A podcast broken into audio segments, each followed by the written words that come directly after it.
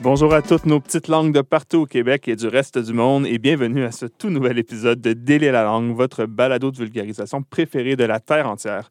Je m'appelle David Blondeau et aujourd'hui je suis en studio avec l'inimitable Cléo Mathieu dont l'esprit scientifique n'a d'égal que la grandeur d'âme. Bonjour Cléo. Ah, comme toujours, euh, tes introductions sont tellement glorieuses. Bonjour David. Allô, donc aujourd'hui on a un épisode un peu spécial parce que notre chère Cléo n'est pas ici en tant que co-animatrice mais Non, plutôt non, en tant que spécialiste invitée. Euh, bon, c'est- au cours des dernières semaines, l'opinion publique québécoise s'est soudainement intéressée à un sujet que tu connais très bien, Cléo, et j'ai nommé le, la réforme, en fait, du participe passé. Ah ouais, ouais, tu savais, là, comme je suis énervée ces dernières semaines, pas, pas dans le mauvais sens, au contraire, je suis juste euh, fébrile avec tout ça. Puis, ben, c'est ça, pour situer notre auditoire, là, qui, la question qui fait se lever un vent de changement sur la vallée du Saint-Laurent, euh, en ce moment, c'est une récente prise de position de la part de l'Association québécoise des professeurs de français qui s'est positionnée en faveur d'une réforme du participe passé. Mhm. Donc, l'association a officiellement demandé au ministère de l'Éducation du Québec de revoir ses critères de correction sur le participe passé. Euh, Puis là, le but de tout ça, de l'exercice, c'est de simplifier le- toutes les nombreuses règles Mhm. Euh, avec les Ou la, la règle, mais qui est très compliquée, parce qu'il y en a qui disent, dans le fond, il y en a juste une. Ah, Euh, fait que même si vous arguez qu'il y en a juste une, elle est très compliquée quand même. mais reste quand même que je crois que de- pour le commun des mortels, on perçoit qu'il y a plusieurs règles du participe Avec passé. raison, selon moi. Donc, c'est ça. L'idée de la réforme, c'est de couper dans les très nombreuses exceptions parce que, bon, que dans les faits, très peu de gens maîtrisent. Mm. Euh, là, je pense, on, oui, il y a le participe passé avec les auxiliaires avoir et être, mais il y a aussi les verbes accidentellement, pronominaux, les participes passés suivis d'un infinitif, les un participe passé suivi d'un infinitif sous-entendu. Donc, Ouais. ça, ça se décline vraiment en de nombreuses petites règles. Si tu voyais les faces de mes étudiants quand je leur parle des infinitifs sous-entendus, là, sont comme fâchés, frustrés, découragés, toutes sortes d'émotions négatives en Pourquoi même on temps. apprend ça? Ouais. Euh, mais oui, donc aujourd'hui, la question qu'on se pose à Délai la langue, c'est euh, c'est quoi que les profs veulent changer Mhm. exactement donc, avec cette réforme-là? Puis d'où vient cette idée-là? Puis ça va être quoi son effet concrètement dans nos vies euh, en tant que francophones qui pratiquons le Mhm. français écrit euh, souvent au quotidien? Donc euh, voilà, donc on est super content d'être avec toi, Cléo, Ben oui. aujourd'hui. Euh, Toi donc- et toutes tes Toi et personnalités. Oui, ouais, exactement. Toutes les personnes dans ma tête, on est vraiment content de t'accueillir. Euh, mais c'est ça, donc, fond, là, je viens de dire que tu es une experte du sujet. Est-ce Ben que tu peux nous parler un peu de c'est quoi ton lien avec la réforme du participe passé? Eh bien, tout ça a commencé, David, euh, quand j'étais... Pour vrai, ça a commencé quand j'étais à l'UQAM, puis que j'étais auxiliaire d'enseignement, puis euh, j'étais monitrice de français, dans le fond. Fait que j'avais tous les gens qui avaient particulièrement de la difficulté et particulièrement de la motivation aussi, Ouais. euh, qui venaient me voir, puis qui étaient comme, OK, madame... ben, pas madame, à l'époque, à l'époque on m'appelait pas madame. C'est maintenant, c'est Yo Yo. Clabe. Yo, Clabe, Claby. Puis euh, il était comme Yo, Claby. Fait que c'est quoi cette histoire-là, le participe passé? Puis là, j'étais comme Ah ouais, fait que là, c'est ça, fait que là, c'est ça, fait que là, c'est ça. Puis je me suis rendu compte que c'était un problème super récurrent, puis Ouais. qui causait beaucoup d'angoisse. Puis euh, je trouvais ça fou parce qu'il y a un étudiant qui, qui, qui avait l'air, qui avait tellement un bon cœur, puis qui voulait devenir prof d'éduc, mais il a abandonné, pour vrai, c'est une vraie histoire, il a abandonné le, le il a abandonné son programme pour être prof parce que l'épreuve de français était trop difficile puis il arrêtait pas de l'échouer. Parce que c'est l'épreuve de français obligatoire pour devenir professeur au Peu secondaire. importe professeur de quoi. Hmm, Euh, puis il est allé dans l'armée à la place puis j'étais comme Ouais. Ouais, ouais. Euh, puis je sais que c'est pas juste la faute du participe passé, mais ça fait partie d'une dynamique où le français est comme glorifié dans sa complexité, puis peu importe c'est quoi euh, ce que tu vas avoir besoin de faire dans ta vie, puis ce que tu as à offrir. Puis ça me choquait vraiment. Puis vu que le participe passé, c'est une faute et en fait une problématique vraiment récurrente, euh, c'est là que je me suis mise à m'y intéresser, puis à m'intéresser à son histoire. Puis là, j'ai vu, OK, il y a des projets de réforme. Puis là, j'étais comme, ah, OK. Fait que là, je me suis comme montée euh, bien énervée par rapport Ouais. à ça. Puis euh, j'ai fini par en faire mon projet de mémoire, puis on, on en est là. Donc là, dans le fond, là, ce que tu décrivais comme une difficulté pour cette personne-là là, qui voulait Ouais. devenir prof d'éduc, ce qui est fou là-dedans, c'est que c'est des règles aussi qu'on nous enseigne régulièrement, là, en fait fréquemment Ouais. dans notre parcours scolaire, parce qu'on commence au primaire, puis Mhm. on dirait que plus on les répète, mais on a de la misère à les, à les intégrer. Puis moi-même, dans mon travail, j'utilise la langue écrite au quotidien, mais. Certaines règles plus pointues, il faut que je les revérifie parce que je ne me rappelle jamais par cœur. Mhm. Je me rappelle par cœur de la règle pour avoir et être, mais les Ouais. autres, souvent, je dois aller les revérifier juste pour Mhm. être sûr. Moi, avec euh, un infinitif après, il faut que j'aille revoir de temps en temps.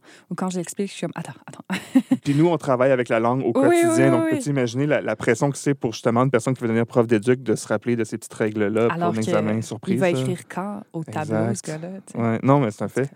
Euh, mais c'est ça, les- la panoplie de règles qu'on nous enseigne à l'école, est-ce qu'elles ont toujours existé ou c'est des inventions relativement récentes dans l'histoire de la langue? Ben non, c'est ça. Ils n'ont pas toujours existé. Déjà, juste, le, ça, con- c'est quelque chose qui concerne plus la forme écrite. Puis l'écriture n'était pas quelque chose de si répandu que ça pendant longtemps. Euh, mais, là, on peut parler, OK, est-ce qu'elles existaient à l'oral? Parce que c'est vrai qu'on on peut entendre la, la différence euh, dans certains cas. Ouais. Mais en général, c'est pas audible parce que la plupart des verbes, c'est des verbes en ER. Euh, donc, on n'entend pas, tu sais, donner, donner, on n'entend pas est-ce que c'est un participe passé ou euh, même est-ce que c'est un, un infinitif, ce qui est une autre question, mais bref, on Ouais. n'entend certainement pas l'accord féminin ou masculin, pas dans la langue actuelle, en tout cas dans la plupart des régions de la francophonie. Je sais qu'il y a certaines régions euh, en Europe où le, on entend l'accord, entre guillemets, parce que le « et » est prononcé plus longtemps quand il y a un « e » de féminin. Comme au lieu, tu vas avoir « manger, Ah, mon manger ». Ah, je savais pas ça. Donc, il y a certains lieux où on entend l'accord, mais c'est assez Ouais. léger et c'est pas quelque chose de très répandu. Puis pour euh, situer euh, notre auditoire, est-ce que tu pourrais donner des exemples très simples de verbes qui sont accordés à l'oral? Oui, comme euh, le verbe prendre, j'ai la robe que j'ai prise Ouais. sur l'étagère euh, au lieu de la robe que j'ai prise sur l'étagère. Mais d'ailleurs, à l'oral, la plupart des gens ne le font pas. Exact. Même quand on pense euh, à euh, ce qui est le français standard, entre guillemets, euh, Radio-Canada, disons, euh, moi, je les entends que les gens les font souvent pas, ces accords-là, ou ils les font de façon un peu erratique. Ouais. Donc oui, c'est ça. Fait que l'accord du participe passé auxilié par être, puis là, je vais employer le verbe, ben, le participe passé auxilié au lieu de avec l'auxiliaire avoir tout le long de, de mon discours. Donc, juste Ouais. pour que tout le monde sache de quoi je parle auxilié par être euh, avec le sujet, comme vous le savez peut-être, c'est la règle la plus facile puis la plus instinctive Ouais. aussi.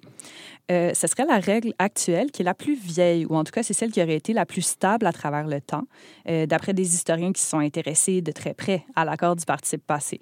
Fait qu'on parle d'une règle, mais pas officielle, juste généralisée dans, euh, à partir du moment où il y a eu des textes écrits. Mhm. Euh, depuis le 9e siècle, euh, cette règle-là d'accord du participe passé auxilié par être avec le sujet. Donc, c'est vraiment une règle qui est bien installée dans la langue française depuis très longtemps. C'est sûrement parce que le participe passé qui suit le verbe être ou l'auxiliaire être, selon les interprétations, il est similaire à un adjectif. Puis les adjectifs, ça, ça fait longtemps qu'on les accorde avec le nom auquel ils se rapportent. Puis dans ce cas-ci, ben, le nom, c'est le sujet euh, ou le pronom, là, peu importe. Euh, donc, il y a comme un lien de sens qui est clair euh, dans l'esprit des gens, au niveau sémantique comme profond, où on voit un lien entre euh, le sujet et le participe passé slash l'adjectif. Donc, de les accorder ensemble a comme du sens, c'est plutôt instinctif. Donc, c'est ça qui nous amènerait à dire, je, mettre un, si je suis une fille, je vais mettre un E à je suis allée. C'est ça, c'est ça. On le traite un peu comme un, un adjectif, justement. Exact, oui, c'est ça. Ça a comme un statut semi-adjectival, euh, le participe passé en- à l'heure actuelle. OK. Puis, euh, mais l'accord des participes passés auxiliés par avoir, c'est différent de avec être, et ça depuis longtemps. Fait que c'est intéressant parce que oui, il y a cette distinction-là qui existe depuis longtemps. Puis ça, c'est parce que, euh, bon, on a parlé de la qualité comme adjectivale du PP avec être, euh, mais elle est plus verbale. Il est plus verbal avec avoir parce que ça forme comme un bloc verbal, l'auxiliaire avec le participe passé. Euh, tu sais, quand j'en parlais avec mes étudiants du monitorat de l'UQAM que j'ai mentionné tantôt, le participe passé avec avoir, ben, il se comporte plus souvent comme un verbe, donc en s'accordant pas en genre et en nombre. Tu sais, les verbes comme je mangeais, tu ne l'accordes pas. Si je, c'est une femme, tu ne l'accordes pas. Je mangeais. Ouais, ouais. Donc, les verbes, d'habitude, ça ne s'accorde pas en genre et en nombre. C'est plus le propre des adjectifs, euh, des, des déterminants ou articles, peu importe comment vous appelez ça. Puis ça, c'est parce qu'ils forment une unité sémantique, donc une unité, de sens étroite entre l'auxiliaire puis le PP. Comme un bloc. Alors que quand on regarde les verbes auxiliés par être, euh, on semble plus capable de séparer les deux. Puis le participe passé semble plus attaché au sujet que au verbe, à l'auxiliaire. Je vais te donner un exemple. Donc, c'est pas entièrement arbitraire ce que tu nous dis. Il y a comme un fondement comme un dans la perception de la C'est phrase. ça. OK. Ouais, ouais, ouais, Ouais. Fait que ça, c'est intéressant à, à considérer. Fait que, par exemple, si on prend euh, j'ai déverrouillé la porte avec l'auxiliaire avoir, donc c'est vraiment l'action de déverrouiller qui est représentée. Puis d'ailleurs, le sujet est comme pas si important par rapport au verbe déverrouiller. Ce qui est important, c'est que la porte a été déverrouillée dans le fond. Fait que d'ailleurs, il y a comme un lien de sens qu'on commence à avoir entre le participe passé puis le complément direct. Ouais. Déverrouiller quoi? La porte. Donc ça, faut retenir parce que euh, c'est c'est en lien avec les règles actuelles. Puis euh, c'est ça, si vous connaissez les règles actuelles, vous êtes peut-être en train de vous dire comme ah ok ok ok oui c'est vrai tu sais avec avoir faut trouver le complément direct mais là ça votre cerveau bug là parce que vous êtes comme c'est quoi déjà le complément direct? Ouais, c'est ça. Donc, c'est pas la chose qui fait l'action, c'est comme la- l'objet, donc la chose qui subit l'action en général, là, pour simplifier ça euh, ben gros. Mais en comparaison, si on prend je suis tombé sur la tête, donc avec l'auxiliaire être, suis, le lien entre le je et tomber est beaucoup plus étroit parce que c'est vraiment le je qui soit est dans l'état d'être tombé, Ouais. soit qui fait l'action de tomber, puis il n'y a pas d'autres éléments après. Tu sais, je suis tombée sur la colline, par exemple. La colline est accessoire, elle n'est pas aussi euh, importante. D'ailleurs, c'est pas un Ouais, complément direct, il n'y a pas de complément direct. Circonstanciel, comme il appelait à l'époque, non, si je me trompe Euh, pas? c'est d'ailleurs un complément circonstanciel. Ouais, Ouais. c'est ça. Bravo, bravo. Tu t'en Ah, rappelles? Puis c'est ça, on peut facilement interpréter le participe passé tomber comme un état du sujet. Puis tu me suis-tu encore? Là? Oui, oui, oui, OK, c'est bon, parce que c'est comme un peu, un peu ardu. là, On est dans la partie vraiment comme théorique. Mais c'est ça. Puis il faut pas oublier les petits schnappants de verbes pronominaux. Oh, oh. Euh, parce que, bon, euh, je pense que beaucoup de gens croient qu'on accorde toujours les verbes pronominaux, tout simplement, c'est l'auxiliaire être, donc on accorde avec le sujet. Et c'est vrai que la plupart du temps, donc statistiquement, c'est ça qui se passe. On accorde d'habitude avec le sujet. Mais si on a des choses comme elles se sont succédées à la tête de l'entreprise, on Oh. n'accorde pas Ouais. le participe passé avec le sujet. Pourquoi? Ton regard est en train de me demander d'un air euh, fatigué et, euh, et découragé? Ben, parce que le pronom réfléchi, donc le ce, qui Ouais. représente le sujet, il a comme une fonction de complément indirect par rapport au verbe, c'est-à-dire elle succède À à qui? qui? Donc, c'est indirect. À elle-même. Ah, Donc, voilà. Puisque Ouais. c'est indirect, là, on n'accorde pas. Là, c'est un peu comme ça s'en vient nébuleux un peu, puis la justification comme euh, c'est Ouais, ouais. plus brinque-ballant. Mais tout ça, c'est en fait, c'est lié au fait que il y a des verbes euh, pronominaux. Maintenant, c'est toujours avec l'auxiliaire être, mais auparavant, il y en avait qui étaient avec l'auxiliaire avoir, puis d'autres qui étaient avec l'auxiliaire être. Fait qu'il y avait cette différence-là entre les deux. Puis à travers tout un, un grand flot de changements et d'interprétations et de modifications que je vous épargne, on s'est rendu à l'état actuel où c'est toujours être, Toujours mais l'accord n'est pas toujours euh, systématiquement Donc, c'est fait avec vraiment le sujet. Un reliquat d'un ancien état des choses dans la langue qu'on Ouais, a gardé plutôt. dans nos règles. là. Ouais, Ouais. plutôt. Ça peut se justifier avec plusieurs entourloupettes euh, théoriques, syntaxiques, Ouais. euh, mais comme pour le commun des mortels, c'est plutôt absurde et abstrait. Ouais. Euh, fait que tout ça pour dire que les règles n'ont pas toujours été comme elles le sont aujourd'hui, puis même qu'elles n'ont pas toujours été des règles codifiées puis officielles, Euh, mais elles sortent quand même pas de complètement n'importe où. Tu sais, on pourrait ça. pas Mais c'est qui là, qui nous force à faire ces entourloupettes-là dont tu parles? Ouais. ben, l'orthographe puis la grammaire du français, euh, il a pas mal fluctué depuis que le français est une langue, c'est-à-dire depuis à peu près le 9e siècle.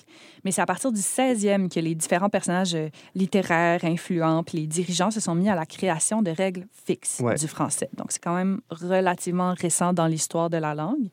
Puis en ce qui concerne le participe passé, ben, le point tournant, ça a été un poème de 1538, gang. Ah ben non. Vous avez peut-être entendu parler de ce sacré Clément Marot qui a glissé des vers fatidiques sur le participe passé entre une paire de seins et une paire de fesses? Non, pas du tout. Pas du tout, OK.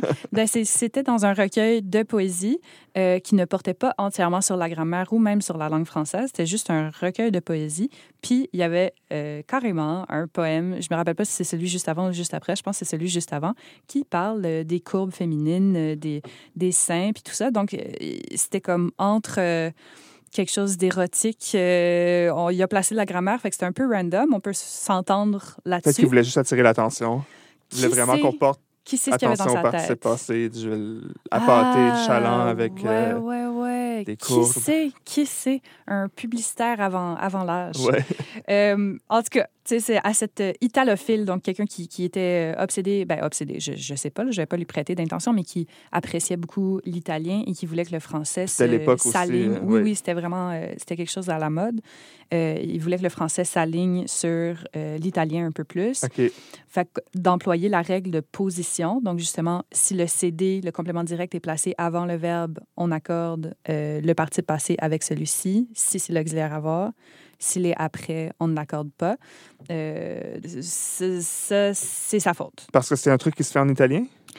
Ben, pas vraiment, comme plus à l'heure actuelle. OK. Puis, euh, apparemment, il, aurait- il aurait en fait mal interprété la règle italienne même de l'époque. Fait que, you know? Fait qu'autrement dit, la règle actuelle, sont, ces espèces de fondements historiques tiennent sur pas Ça grand-chose. part euh, de... Ouais, OK. c'est ça. Intéressant. Puis après ça, c'est aussi la faute de, de Claude Favre euh, de Faugela, qui a trouvé ça donc smart euh, comme règle, puis qui l'a approuvé. Puis là, lui, vous allez me dire, mais on s'en fout, c'est moi, j'approuve pas, est-ce que ça peut tout changer la langue? Ben, c'est parce que lui, c'était un des premiers membres de l'Académie française. Ah, fait que là, voilà. il, avait, il pesait quand même son pas dans la balance. Premier immortel. Oui, les fameux immortels avec un I majuscule. Mais, euh, puis lui, c'est un remarqueur. Les remarqueurs, c'est un courant de genre, de genre de grammairiens, mais on ne va pas les appeler vraiment grammairiens, mais c'était des gens qui commentaient, donc qui faisaient des remarques sur la grammaire. C'est comme les chroniqueurs d'aujourd'hui. Là. Ils créaient la polémique sur... Ouais, mais eux, ils publiaient comme un livre au ils complet où ils critiquaient les trucs un à un. Il y genre. avait des chroniques enragées sur le pronom Yel, par exemple. Un, ah, ça aurait été full de- leur genre. Ouais, ok. Ça aurait été full leur genre. Fait qu'eux, ils s'obstinaient comme Ah oui, moi, je suis d'accord avec ce que Marot a proposé. Ah non, moi, je suis pas d'accord. Ah non, mais tel auteur, là, il y a 100 ans, a écrit telle affaire. Fait que là, il faut qu'on justifie que ça entre dans la règle parce que c'est un auteur tellement respecté Ouais. qu'on peut pas dire qu'il a fait une faute. Mais ça fonctionne pas, c'est c'est anachronique. D'autant plus qu'il n'y avait pas y de règles auparavant. C'est ça, il n'y avait pas de règles avant. Fait que c'était un peu au goût de l'auteur, tu sais. Là, tu commences à voir à quel point c'est un peu random. Ouais, je, ouais. répète, je me répète, là. Puis d'autant plus qu'il y avait probablement, avec l'Académie, une espèce de, de pression qu'il fallait trancher. Il fallait oui, oui. dire au peuple comment... Oui, parce qu'il y avait vraiment comme une, une codification de la Exact. langue qui était en cours à partir du 16e siècle, puis ça concernait l'orthographe lexicale, donc ce à quoi on pense quand on pense à l'orthographe, mais aussi l'orthographe grammaticale, donc les règles de grammaire comme Ouais. celles de l'accord du participe passé, puis on voulait que ce soit codifié pour que le français puisse se répandre plus facilement. Surtout que là, l'instruction devenait de plus en plus... euh, donc l'école devenait Ouais. de plus en plus répandue, de plus en plus de gens savaient lire. Puis ça, c'était un bon instrument pour, que, pour imposer le français comme langue nationale. Oui, c'est ça, parce que c'était aussi un enjeu d'unification de, de, de- de- Ah, de la France, en fait, parce qu'il était morcelé en différents dialectes à Ouais. l'époque, puis des gens qui ne pouvaient pas nécessairement Ouais, se dialecte ou carrément ou des langues, Ouais, euh, carrément. des langues différentes, mais qui étaient considérées comme inférieures, donc pas, des, pas des langues à part entière. Mais oui, oui, oui, fait que ça, fait, ça faisait vraiment partie d'un effort de, de francisation de la France, en fait. Euh, puis d'ailleurs, c'est l'instruction obligatoire à partir du 19e siècle qui a été comme le deuxième point tournant pour l'accord du participe passé, parce que c'est là que, ben, vu que l'instruction était obligatoire, ça veut dire qu'il y avait des tas et des tas et des tas et des tas de gens issus de classes populaires, issus de toutes sortes de classes, ou même de classes élevées, mais qui n'avaient jamais eu à, à apprendre à lire auparavant. Peut-être que leurs parents ne savaient pas lire. Euh, généralement, leurs parents ne savaient pas lire. Fait qu'il fallait rendre euh, plus accessible quelque chose qui, appartenait seulement à l'élite auparavant, l'écriture. Ouais. Donc maintenant, ça devenait démocratisé. Donc, il a fallu faire un effort de démocratisation euh, et de clarification. Donc, juste avoir comme des règles, les mêmes règles pour tout le monde, relativement Mais compréhensibles. l'ironie de la chose, c'est qu'on clarifiait à, à moitié en Ouais. créant une panoplie de règles, justement. Mhm, mhm, ouais. mhm. Mais c'est pour ça que presque dès ce moment-là, il y a eu des désirs de réforme, tant au Ah, niveau de l'orthographe, c'est quelques dizaines d'années plus tard, qu'au niveau de, de l'accord du participe passé. Mais à ta connaissance, est-ce que justement cette prolifération de règles-là, est-ce que ça s'inscrivait pas un petit peu dans une visée d'asseoir le prestige du français ou de dire, en, en montrant que le français est une langue avec des règles complexes, c'est comme si le français était une langue riche, Hmm. puis c'est une langue aussi qui était de- la langue de prestige dans l'Europe Ouais. aussi de l'époque. C'est une bonne question parce que à l'heure actuelle, c'est comme ça qu'on perçoit le français en général, Ouais. mais que j'ai pas nécessairement l'impression que c'était le cas explicitement. Ouais. Je pense que ça l'est devenu, puis que c'est devenu comme une source de, une source de fierté linguistique ou nationale euh, française, nationale québécoise aussi maintenant Ouais. pour nous. Puis Ouais. Absolument. On est donc bien fiers de maîtriser les, les petites règles pointues puis tout ça. Ouais, mais justement, qui, les, qui les maîtrise Qui vraiment, c'est un très petit pourcentage de la population. Fait que la- l'aspect démocratisation n'a pas été full euh, respecté. Non, absolument. Ouais. Euh, donc là, tu mentionnais justement l'arrivée de réformes à peu près au même moment qu'on assoit les Ben, règles. de tentatives ou de, de mentions de possibles réformes. ouais. Euh, fait que c'est à partir de la moitié ou de la fin du 19e siècle que euh, il y a, il y a des, en fait, c'est des historiens qui ont révisé toute l'histoire du participe passé spécifiquement. Euh, à peu près en même temps, genre ça a été publié à un an d'écart. C'était vraiment comme dans le zeitgeist pour ces deux gars-là. Euh, puis eux ont proposé virtuellement la même chose euh, comme réforme et c'est essentiellement la réforme qu'on veut appliquer aujourd'hui. Donc, le participe passé avec avoir qu'on n'accorderait jamais OK. et le participe passé avec les verbes pronominaux qu'on accorderait toujours avec le sujet parce que c'est l'auxiliaire être. Donc, tu as juste deux règles dans le fond. Avoir jamais, être toujours avec le sujet. Donc là, quand on parle de la réforme dont on parlait en début d'épisode, qui, est- qui est mise de l'avant par l'Association des ça. professeurs de français, ce c'est de ramener ça à seulement deux règles. Deux règles qui différencient avoir puis être. Puis comme on l'a vu, il y a quand même une certaine justification sémantico, morpho, syntaxique Ouais. à euh, la différence entre les deux. Comme l'état du sujet versus le- le- une action qui L'action est plus par proche. rapport à un autre objet. Donc là, on abandonnerait tout ce qui est les verbes qui sont essentiellement ou accidentellement pronominaux. Ouais. Moi, Hmm. tu vois, je les enseigne déjà pas. Ah ouais? C'est-à-dire que j'enseigne les règles actuelles, mais pas avec cette terminologie-là. Mais c'est ça. Donc, c'est très peu de temps après l'instruction obligatoire. Juste pour vous situer, c'était vers 1820, puis les premières grammaires scolaires sont apparues avec les règles euh, qui ressemblent aux règles qu'on suit aujourd'hui. C'était vers 1820, donc il y a 200 ans. OK. Euh, donc, depuis, on suit les mêmes règles Donc on est dû. là. depuis 200 ans. Mais tu sais, même avant ça, tu sais, Clément Marot, puis tout, je vous l'ai dit tantôt, là, ça faisait pas l'unanimité. Même à l'époque des remarqueurs, il y en a qui voulaient qu'on n'accorde jamais, jamais le parti passé, puis d'autres qui disaient. Fait que ça n'a jamais fait l'unanimité parmi les gens in the know. Ouais. Ouais. Puis, tu sais, c'était relativement marginal, ces deux, les deux cas dont je t'ai parlé euh, au- à la moitié du 19e siècle, parce qu'on parlait plus à cette époque-là de réformer l'orthographe en général, qui avait été fixée plus comme au 17e siècle, l'orthographe comme lexicale. Ouais. Euh, Puis, tu sais, là, on parle du 19e siècle, mais la réforme euh, que nous, on connaît, ça a été euh, en 1990, puis il y a eu des réformes mineures avant ça. Mais c'est ça, c'était comme un esprit général de démocratisation de l'époque, démocratisation du savoir, donc rendre le savoir plus accessible, incluant le savoir euh, linguistique, ben, grammatical en tout cas. Mais il a fallu, c'est attendre à la fin du 20e siècle euh, pour le participe passé, dans la foulée des rectifications orthographiques. Là, la réflexion sur les participes passés est revenue sur la table parce qu'il y avait comme une toute petite mention. Du, ça faisait partie du projet initial de se pencher sur l'accord du participe passé, mais finalement, ils ont juste fait une micro-modification euh, dans les, les rectifications orthographiques, puis c'est pas obligatoire. Bref. Ben oui, parce que c'est peu appliqué aussi, là, les rectifications euh, Oui, dans la société en ce moment. Puis les gens sont très attachés aux anciens usages. Ou euh, on l'applique accidentellement ouais, sans s'en rendre compte. par méconnaissance. Ouais.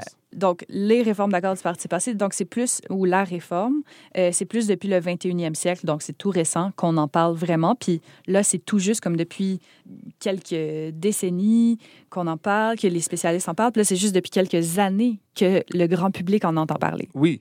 En fait, là, ça fait, j'ai l'impression, depuis quelques semaines seulement que c'est plus activement dans l'actualité au Québec où qui gravitent pas autour de ces domaines-là vont vraiment se prononcer. euh, Ouais, ouais. Ben, il y avait eu, je pense que c'était il y a deux ans, en 2019, euh, parce que une, la fédération, je me rappelle pas de leur nom exact, mais euh, en Wallonie-Bruxelles, Oui. euh, donc en Belgique, qui avait émis les recommandations, en fait, qui a réitéré sa prise de position en faveur de la dite réforme.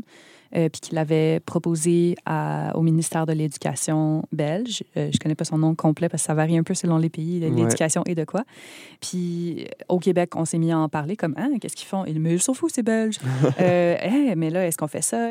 Fait que ça avait fait comme une micro-tempête médiatique.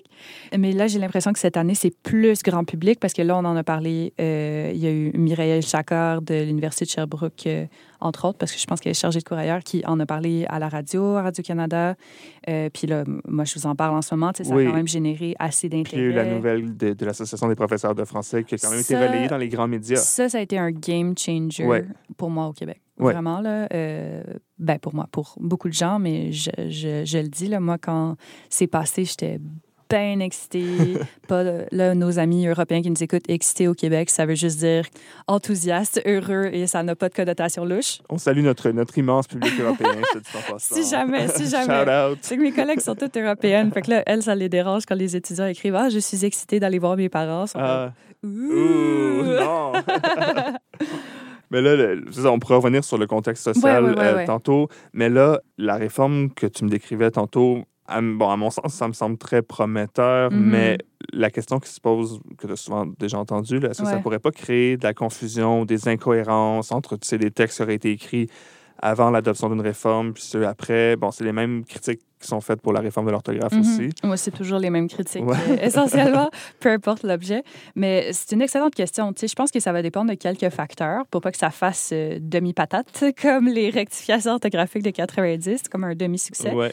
Euh, je pense que le facteur principal, ce serait la clarté, en fait. Pas juste le fait que les règles soient claires pour l'accord du parti, parce qu'effectivement, euh, c'est ça le but, c'est que les règles soient claires, mais aussi que le cadre dans lequel le changement aurait lieu soit clair. Ce que je veux dire par là, c'est euh, d'éviter les erreurs qu'on a faites avec le ou qu'on a fait, si on respecte euh, les règles de la réforme de l'accord du C'est parti vrai. passé. Euh, Donc, pas répéter les erreurs des RO de 90 où c'était pas clair quand est-ce qu'on devait se mettre à les appliquer. Est-ce que les euh, est-ce que les enseignants et enseignantes étaient obligés d'enseigner les nouvelles règles ou pas, de les accepter ou pas? Il y avait un grand flou. Fait que le fait que ce soit clair, donc tu sais, c'est quoi les formes qui vont être acceptées, dans quel contexte, est-ce que c'est juste à l'école, est-ce que c'est juste dans les examens du ministère, est-ce que tu sais que ce soit clair, par qui, euh, jusqu'à quand? Est-ce qu'on va pouvoir enseigner les anciennes formes? Est-ce que l'enseignement des nouvelles règles va être obligatoire, optionnel, aléatoire? Parce qu'à l'heure actuelle, c'est encore aléatoire. Très aléatoire, oui. Non seulement au Québec, mais dans la francophonie aussi. Oui. Euh, fait que c'est ça. Il faut vraiment garder, euh, regarder la mise en place des RO de 90 dans différents pays de la francophonie, je pense, pour pas reproduire les mêmes erreurs. Tu sais, je pense qu'il y a une grande part de responsabilité institutionnelle, donc gouvernementale, disons, qui concerne les éventuelles confusions. Puis d'ailleurs, si on, crie les nouvelles règles sur tous les toits, euh, la réforme se fera connaître, puis ça va éventuellement plus surprendre les gens qui vont en voir les applications. Tu sais, je pense à Nouveau Projet qui a adopté rapidement, euh, dès, sa création, qui a adopté les rectifications orthographiques, qui étaient comme, nous, on n'y est pas, tu sais, on est avec l'air du temps, puis euh, on est prêt à passer à autre chose. Fait moi, je pense que c'est ce genre de maison d'édition-là qui va euh, mettre en pratique cette réforme-là dès qu'elle sera en place. Wink, wink, si vous écoutez. Euh, mais tu sais, si on n'en parle pas vraiment, au contraire, ben, c'est sûr que ça va créer de la confusion. Parce Ouais. que là, si tu reçois un courriel de quelqu'un comme d'un prof ou de quelqu'un que tu respectes, de ton patron, Là, ils vont me dire, ah, mais la personne fait beaucoup de fautes quand de elle faute, écrit. comme, ben voyons donc qu'elle a fait cette grosse faute-là de ne pas accorder son participe passé, mais en fait, la personne fait juste respecter un autre ensemble de Ouais. règles qui est tout aussi valide dans l'hypothèse où, où ça passerait. Euh, là, ça va créer de la confusion, effectivement. Donc, Mais- il y a vraiment un effort de sensibilisation qui doit être fait avant toute Ouais, l'espèce de a un velléité de... plan clair. Ouais. hmm. Oui, je pense que c'est ça qui est vraiment important. Mais ce qui est certain, c'est qu'il y aura beaucoup de mauvaise foi puis beaucoup de résistance Comme d'habitude. aux nouvelles règles, comme d'habitude. C'est pour ça que c'est changement. certain. puis ça, c'est sûr que ça va pouvoir donner lieu à des incompréhensions, des confusions, selon moi, un peu performatives ou théâtrales. Tu sais, quelqu'un Ouais, qui va lire Des billets d'opinion euh, bien ça, comme- sentis. peut plus rien écrire. Puis, tu sais, alors que leur liberté n'est pas freinée parce qu'ils vont Non, clairement pouvoir pas. continuer à écrire selon leur manière jusqu'à leur mort, puis après ça, on passera à autre chose, Ouais. Mais bon.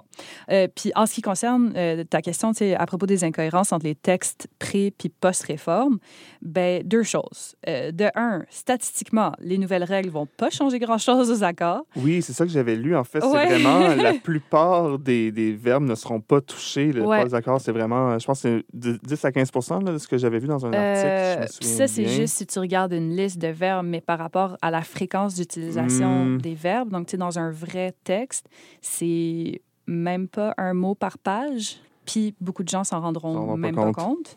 C'est ça. Donc, avec les verbes auxiliés par avoir, ils s'accordent sou- très souvent pas à cause de toutes les règles sur règles et exceptions qui bloquent l'accord et le fait que euh, des fois, tu as un mot qui est au masculin singulier avec lequel l'accord se fait, donc ça paraît pas.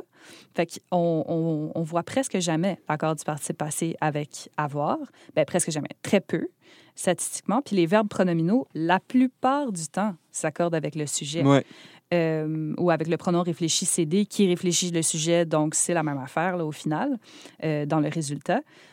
Il y a ça. Puis de deux, le cas des RO de 90, rectification orthographique, nous montre bien qu'on arrive à lire sans difficulté les textes écrits en orthographe traditionnelle ou en orthographe rectifiée. Ah, effectivement, ouais. Si ça, ça change des traits d'union, ça change des accents circonflexes, cette, euh, cette affaire-là. Oui, parce que c'est ça, j'ai l'impression que quand les, les gens vont souvent dire Ah, genre, je saigne des œufs en voyant un nénuphar avec un Oui, F, mais- ça m'énerve. Mais en même temps, c'est un petit peu de la mauvaise foi où on veut pas s'adapter. On, on, on Ouais. s'accroche rendu là. on Mais dans les, faits, Dans les ils on- reconnaissent le mot. Absolument. C'est juste que ça leur tente pas. Ce qui La- est correct. Ça leur tente Ouais. pas, ils sont pas prêts, ça va. Mais la mission de communication Elle est linguistique, elle est. faite. En ouais. fait, c'est ça, c'est vraiment une question idéologique. Soit Ouais. tu as l'idéologie du français pur, parfait ou, ou fabuleux ou beau tel qu'il est parce qu'il est complexe.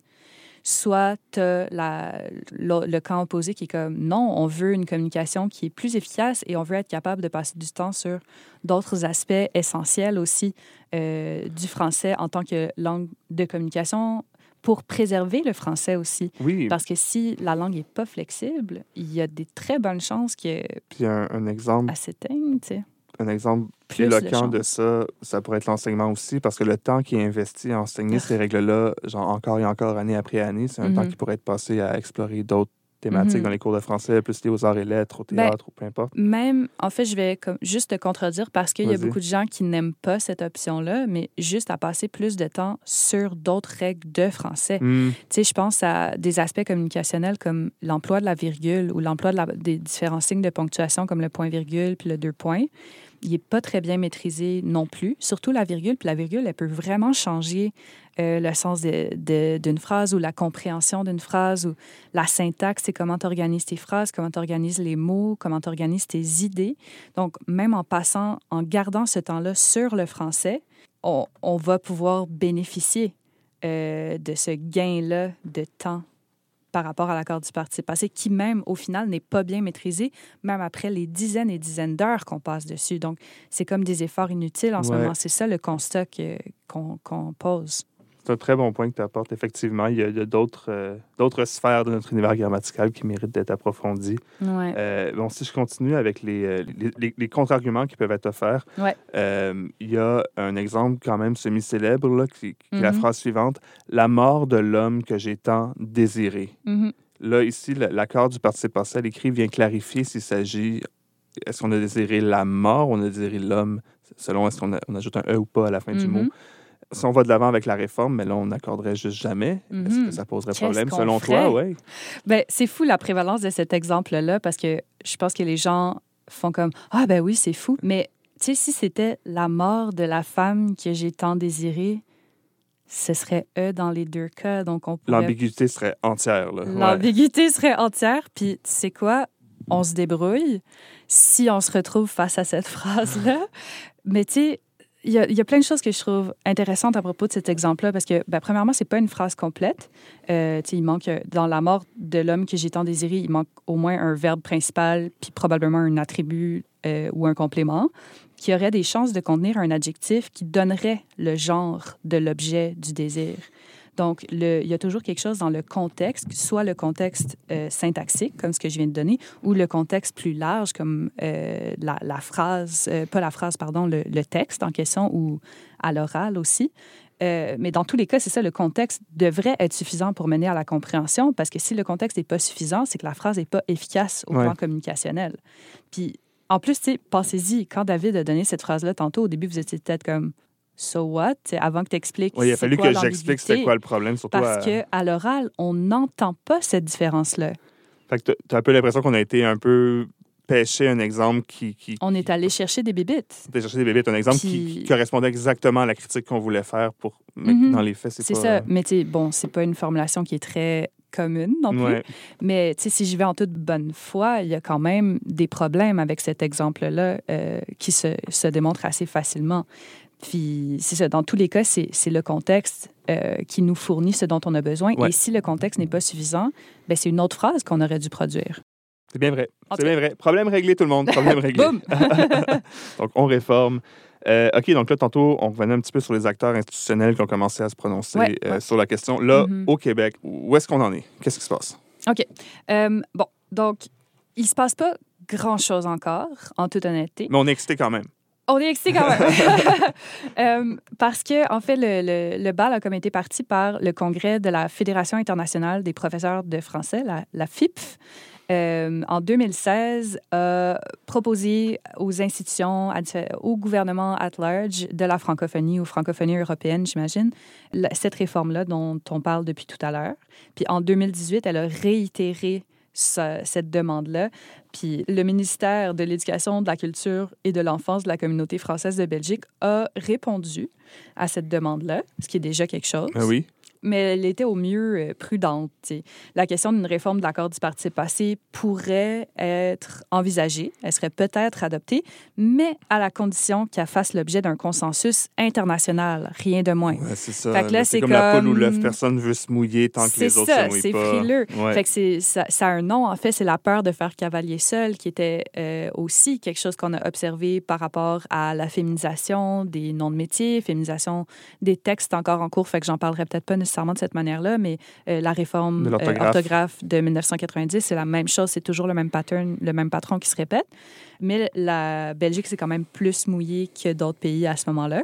Puis en 2019, le groupe québécois pour la modernisation de la norme du français, dont Marie et moi sommes membres, a pris position officiellement en faveur de la réforme de l'accord du participe passé. C'était quand même encore quelque chose de marginal parce que c'est pas une association qui est très connue par le grand public ou connue par le grand public. Par contre, là, en 2021, quand la QPF, donc l'Association québécoise des profs de français, a pris position, là, ça, ça a été un game changer parce que c'est une très grosse association et des profs de français qui sont des formes d'autorité en matière de langue dans l'imaginaire euh, du public, en tout cas. Euh, même si c'est pas eux qui créent les règles, c'est eux qui, et elles, parce que c'est surtout des femmes, qui renforcent l'utilisation des règles et leur mise en pratique. Euh, donc, c'était vraiment euh, un, move important, selon moi, qui, a demandé au ministère de l'Éducation du Québec de se pencher sur la question euh, pour ne plus considérer comme des fautes les applications de la, éventuelles de la réforme. Est-ce que le, ministère a répondu à cette demande? Pas, encore, à ma connaissance. Mais peut-être, en fait, c'est que c'est très, très récent tout ça. Fait que je ne dirais pas nécessairement que c'est lettre morte. C'est juste que c'est peut-être en train d'être discuté. Oui. Euh, j'ose espérer, avec mon optimisme euh, habituel. Euh, puis l'OQLF, l'Office québécois de la langue française, s'est pas prononcé non plus encore sur la question, mais de toute façon, c'est un organisme paragouvernemental, donc il va suivre la, la ligne du gouvernement québécois. Ouais. Puis il n'y a aucune région de la francophonie qui a mis en place de réforme de l'accord du participe passé, mais je pense que le Québec a des chances d'être la première région à, le faire. dans tous les cas, c'est un changement qui va venir de la base plutôt que des, des ordres de gouvernement. Là.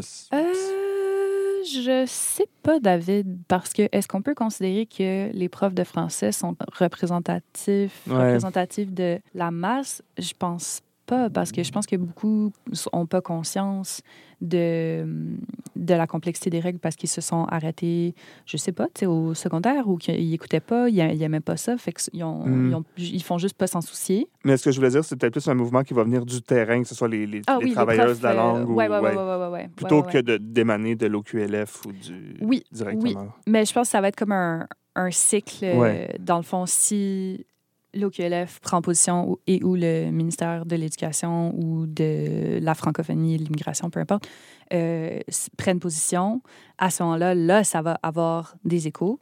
Certainement beaucoup d'échos négatifs aussi. euh, mais donc, euh, j'ai l'impression qu'il y a comme un, un, cycle qui est en train de, de s'engager. Je pense pas que ce soit le bon verbe, mais je pense que vous avez compris ce que je voulais dire. oui, il reste qu'à consolider. Ouais. Puis, euh, mais là, est-ce que tu viens de dire que tu étais optimiste pour la mm-hmm. suite des choses? Est-ce que, d'après toi, on avance effectivement vers l'adoption de cette réforme-là ou ça risque de faire patate ou semi-patate, comme tu dis? Bien, c'est peut-être un peu fou ou optimiste, mais je pense que ça va se faire de mon vivant. Tu sais, là, j'ai presque 30 ans. Euh, très bientôt, d'ailleurs. Ah, on va dire que hein, j'ai 30 ans. On y va. Merci. Merci. Bonne fête en retard à toi. Je te l'avais souhaité dans la vraie vie, mais pas en ondes. Fait que c'est fait. Les trentenaires de Délai la longue. oui, c'est ça. Marie va nous rejoindre un jour. Un jour. Mais, euh, tu sais, c'est sûr que, pour revenir à, à, nos moutons, les réformes, ça se trame pendant des années. C'est pas quelque chose qui se fait euh, de façon instantanée du tout, parce que pensez-y, même juste tous les manuels scolaires de français vont devoir être profondément changés.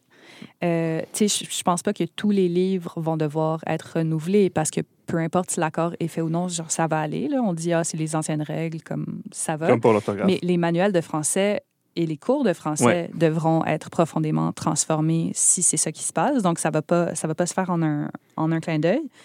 Euh, mais, tu sais, en même temps, ça commence à faire quelques centaines d'années que des langagiers puis des administrateurs y pensent. Ça fait quelques dizaines d'années que le sujet fait plus jaser dans les milieux de l'éducation puis de la grammaire. Puis là, ça fait quelques années que l'enjeu est en train de devenir grand public. Fait qu'on on est comme... On s'approche. Puis, tu sais, Ouais. L'année passée, je pensais que ça prendrait encore au moins dix ans avant que ça se passe, puis que je, de- je devrais militer auprès du gouvernement. L'appui de la, la QPF a vraiment changé la donne, selon moi, comme je l'ai mentionné. Puis j'ai l'impression que là, ça va peut-être se faire plus tôt qu'on le pensait, tu sais, ou que le gouvernement va peut-être se prononcer bientôt pour dire Hey, On y pense. on y pense. On y pense. On Juste ça, là, je pèterais une coche de bonheur. De bonheur. Mais tu sais, là, on parle juste du Québec, mais j'ai hâte de voir ce qui va se passer ailleurs en- dans la francophonie, puis surtout en Belgique, qui est aussi comme notre partenaire euh, de progressisme en matière de, de changement linguistique. J'adore ça. Mais là, tu m'as, tu m'as comme convaincu. Je- ton, ton optimisme m'a- yes, m'a yes. contaminé. Et Ah! Je suis prêt à militer pour la réforme du participe passé. Et j'espère que cet épisode vous aura éclairé, chères auditrices et chers auditeurs. Merci d'avoir été avec nous. Puis n'hésitez pas euh, à nous écrire euh, à notre adresse courriel euh, que vous pouvez trouver sur le site de CISM. Oui. C'est euh, C'est délier la langue à outlook.com. C'est tout Euh, tu sais, simple. si vous voulez discuter de, de votre opinion à propos de la réforme euh, de l'accord du participe passé, moi, j'ai accès à cette boîte de courriel-là, puis ça va me faire plaisir de, de connaître vos opinions puis de, de vous répondre quand j'en aurai le temps. Fait que on peut engager un dialogue. All right. Ben, merci beaucoup tout le monde d'avoir été là avec nous. Puis n'hésitez pas à suivre notre page Facebook, notre page Instagram et à suivre nos épisodes sur le site web de CSM 89.3.